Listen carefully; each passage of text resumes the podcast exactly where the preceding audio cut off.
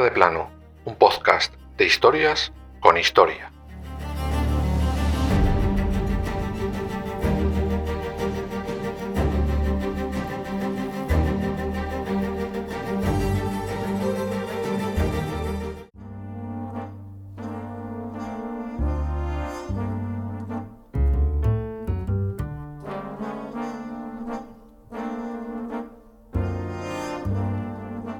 Con el pretexto de algunas ofensas insignificantes, dejé que mataran al sirviente más fiel que tuvo el rey. Así se lamentó Enrique VIII. Lástima, era tarde. Una cabeza cortada ya estaba colocada en el puente de Londres, de espaldas a la ciudad. Esa cabeza era la de su mejor ayudante y amigo, Thomas Cromwell, y estaba allí por pésimo celestino. Era lo que tenía el rey, que como se la liaras, decía aquello de que le corten la cabeza y se quedaba tan fresco.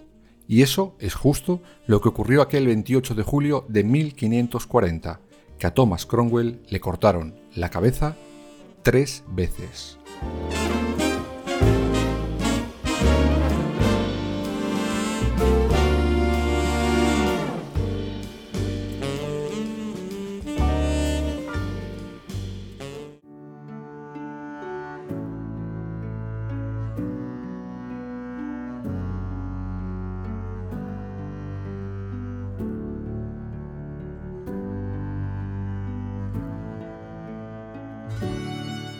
Thomas Cromwell fue ministro principal del rey desde 1532 hasta aquel 28 de julio de 1540.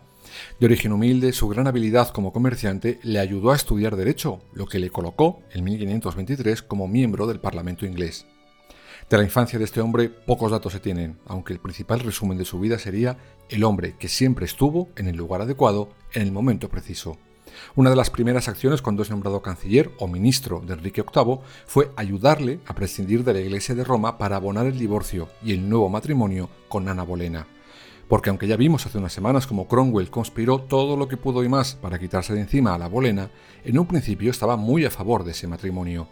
De todas formas, no olvidemos que una de las labores principales del ministro principal era tener en mente los matrimonios reales para poder conseguir el ansiado trofeo, un heredero a poder ser varón.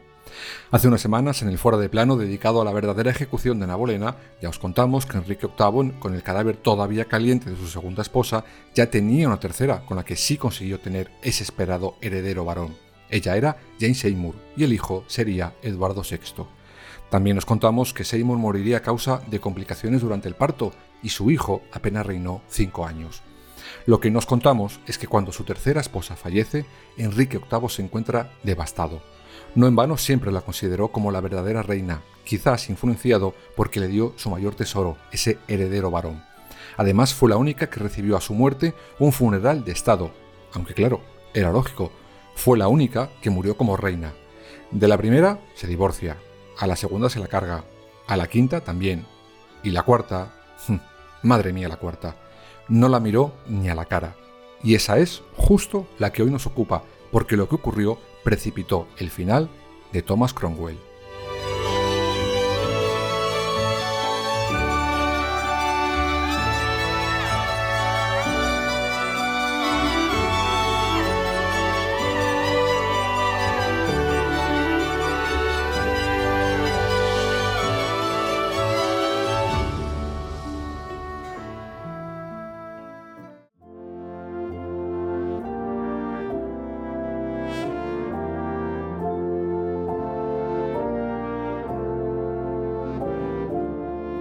Bien, teníamos al rey devastado por la muerte de Jane Seymour y mientras eso pasaba, su valido, Cromwell, se tenía que encargar de buscarle enseguida otra esposa de repuesto. Primero porque no estaba bien visto que un rey estuviera soltero y segundo, por si el heredero no sobrevivía, debía tener una fábrica de bebés, digo una reina, para darle alguno más y tener de repuesto. Pues bien, Cromwell se puso a ello y se le ocurrió la brillante idea de unir bajo alianza matrimonial los dos grandes reinos de la Reforma protestante, la anglicana y la luterana. Para ello buscó entre las princesas o nobles alemanas alguna que estuviera en época casadera y sobre todo en época fértil, y encontró a una noble llamada Ana de Cleveris. Si llega a saber qué eso le cuesta la cabeza, estoy seguro que se descarga Tinder.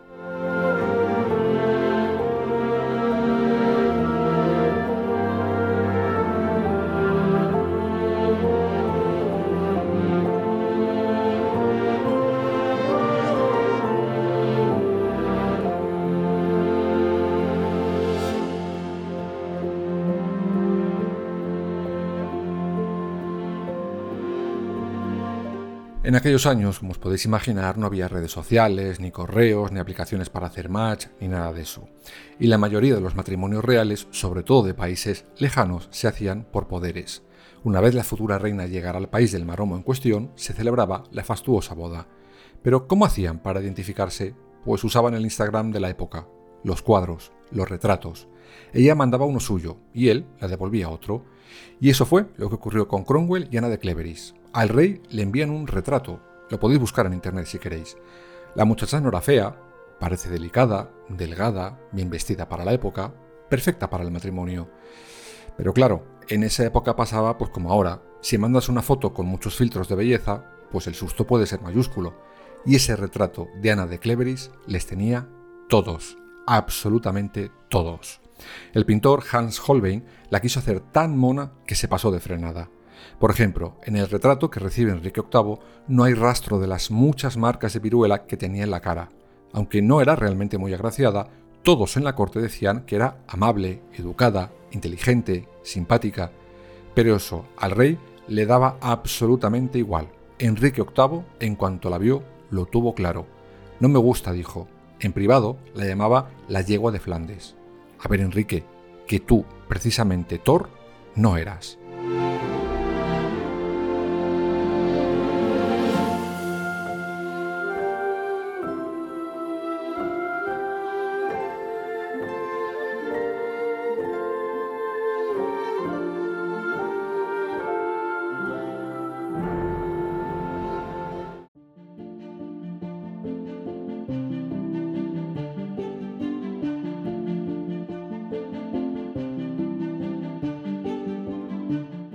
Thomas Cromwell, en cuanto vio que a su rey la esposa que le había buscado y vendido como la mejor para el puesto y encima guapa no le gustaba, se preocupó, y mucho, porque sabía cómo se las gastaba el rey, e igual podía liquidar a su futura esposa por fea como a él por mal celestino. Aún así, el rey accede y se casa el 6 de enero de 1540. El 9 de julio, el matrimonio es anulado. El rey no ha podido consumarlo, no se mete en la alcoba ni por equivocación de hecho, después de la supuesta noche de bodas donde no ocurrió absolutamente nada, el rey confiesa a Cromwell, antes me gustaba poco, ahora me gusta menos. El rey fue muy claro, dijo, la he dejado tan intacta como me la he encontrado. Desde aquel momento en la corte Ana de Clevery se la denomina la anciana hermana del rey. Algunos, para maquillarlo, han escrito que la llama la querida hermana del rey. Tururú, una vez que Ana accede a la nulidad, el rey la compensa con varias propiedades, eso sí, y así termina sus días. Vivirá siempre en Inglaterra porque nunca regresó a Alemania. Sus padres habían muerto y su hermano la repudia por haberse convertido al anglicismo. Por cierto, podemos decir que fue una reina con suerte.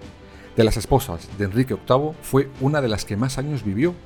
Quién sabe, si no la hubiera repudiado por ser supuestamente fea, hubiera acabado encarcelada o decapitada. Mira, no hay mal que por mí no venga. Fea, pero con la cabeza pegada al cuerpo.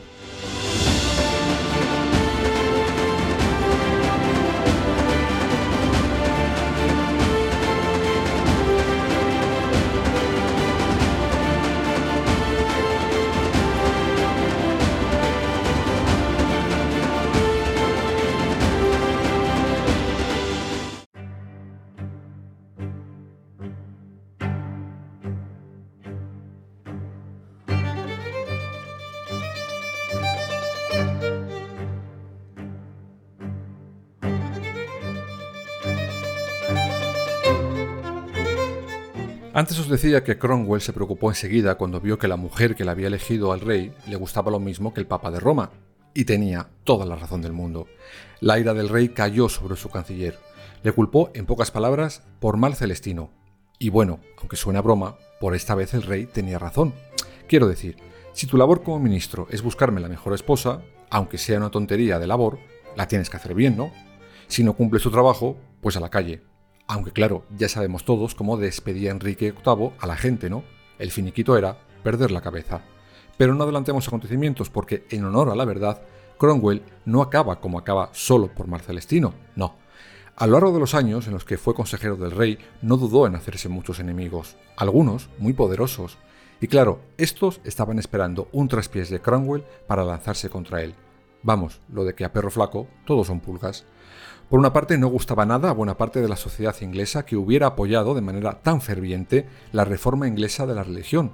Incluso obligó a disolverse a varios monasterios católicos, lo que la enfrentó con los sectores más tradicionales de la sociedad de aquellos tiempos. Por otro lado, muchos nobles no le perdonaron su origen humilde, le veían como un advenedizo. ¿Qué era eso de que uno que viene de ese origen esté tan cerca del rey y tenga tanto poder? Hombre, hasta ahí podíamos llegar. La gota que colmó el vaso fue que se apoderó, por sus santos bemoles, del ilustre título de conde de Essex. Uno de sus mayores enemigos era Thomas Howard, duque de Norfolk, quien usó la misma táctica que Cromwell había usado durante muchos años contra otros, incluida, recordad, Ana Bolena. ¿Que no tienes nada contra mí? Hm, tranquilo, que ya me lo invento yo.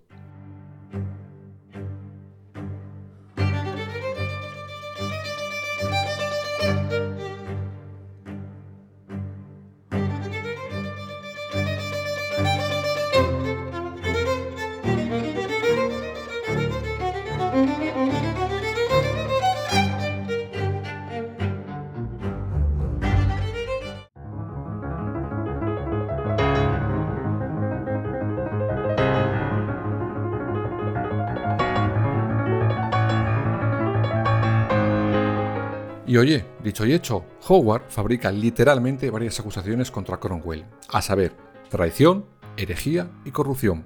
Vamos, lo clásico cuando no tienes otra cosa. Por cierto, esos mismos argumentos les empleó Cromwell contra Ana Bolena en su momento, ¿recordáis? El 10 de junio de 1540, Cromwell es arrestado y encarcelado en la Torre de Londres. El rey, Enrique VIII, no tengo claro si creyó esas acusaciones o si con la ira que sentía por Cromwell por su matrimonio fallido tenía bastante para condenarle. El caso es que así lo hizo, sin miramientos. De hecho, el acusado pidió audiencia al que fuera su amigo, pero este se negó a recibirle. Cromwell sería ejecutado, pero una cosa, si le detienen el 10 de junio, ¿por qué le cortan la cabeza el 28 de julio?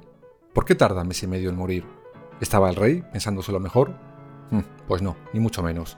Enrique VIII estaba muy liado con sus temas. Por un lado, estaba con la nulidad del matrimonio con la Cleveris, y por otro lado, estaba ya buscando por su cuenta a su nueva presa.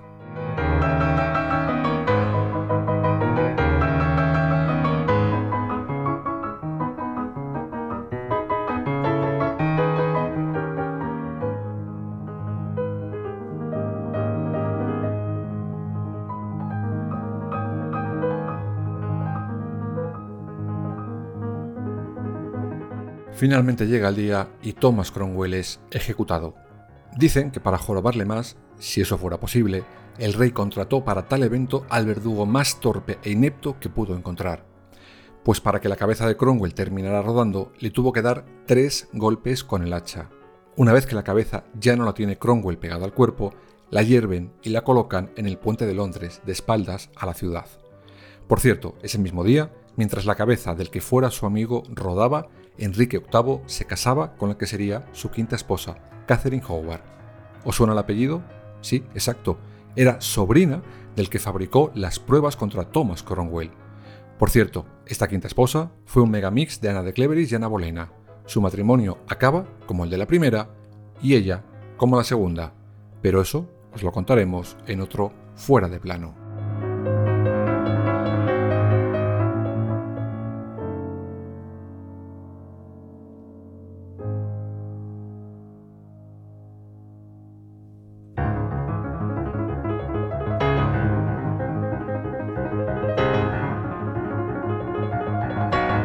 Seguramente, como ya os contamos en su capítulo, Ana Bolena, desde donde estuviera, pensó que aquello demostraba que el karma existe, pues el gran conspirador que acabó con su vida había corrido su misma suerte.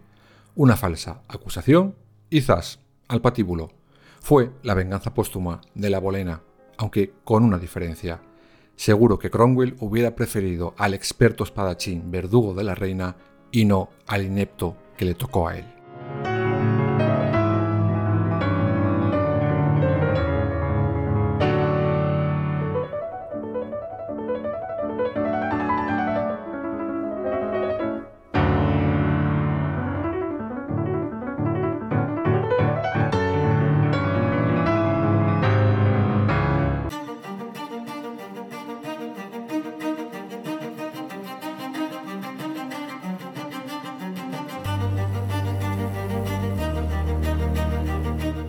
Fuera de plano, suscríbete en las principales plataformas y síguenos en nuestras redes sociales, Instagram, Twitter y Facebook. Fuera barra baja de plano.